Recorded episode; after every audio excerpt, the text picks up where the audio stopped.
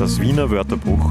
Wir gehen euren liebsten Dialektausdrücken auf den Grund. Präsentiert von den Wiener Alltagspoeten. Über Kommentare und Rückmeldungen von unseren Hörern und Hörerinnen auf den Podcast freuen wir uns ja immer wirklich sehr. Und auf genau so einer Rückmeldung bzw. einem Wunsch beruht auch die heutige Ausgabe vom Wiener Wörterbuch. Maximilian hat uns geschrieben, wir sollen uns hier doch mal den Ausdruck Gleichspiels Granada vornehmen und seinen Hintergrund erklären. Tja, was soll ich sagen? Maximilian, kriegst eh alles, was du willst. Heute geht's also um das geflügelte Wort Gleichspiels Granada. Oder auch Gleichspiels Granada. Das sagen wir, wenn wir androhen wollen, dass es gleich ungemütlich wird, weil dann der Geduldfaden reißt. Die Kinder wollen schon wieder nicht Zähne putzen, der Nachbar schaut zu laut Dancing Stars, die BIM kommt nicht daher. Gründe zum Krantigwerden gibt's für uns in Wien ja immer genügend. Jetzt könnte man natürlich meinen, dass diese Redewendung etwas mit der Stadt Granada in Südspanien, der Hauptstadt von Andalusien, zu tun hat. Dort hat es immerhin historisch gesehen genug Aufruhr gegeben.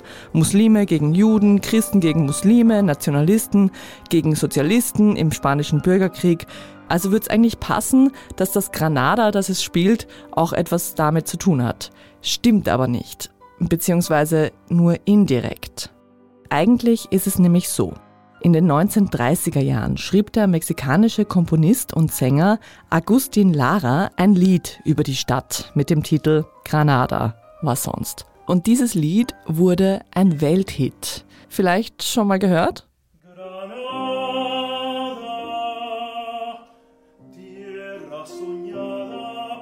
Gibt's bis heute jedenfalls in unzähligen Versionen, aufgenommen von allem, was Rang und Namen hat, von Pavarotti bis Sinatra.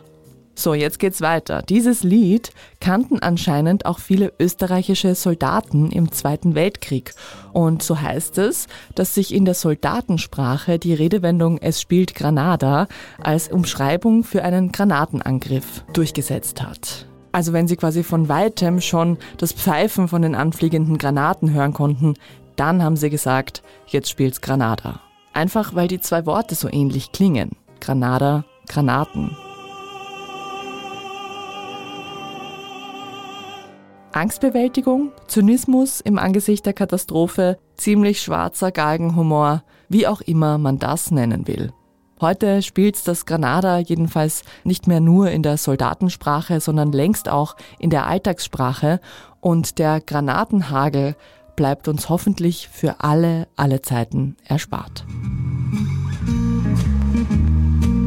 Das war das Wiener Wörterbuch.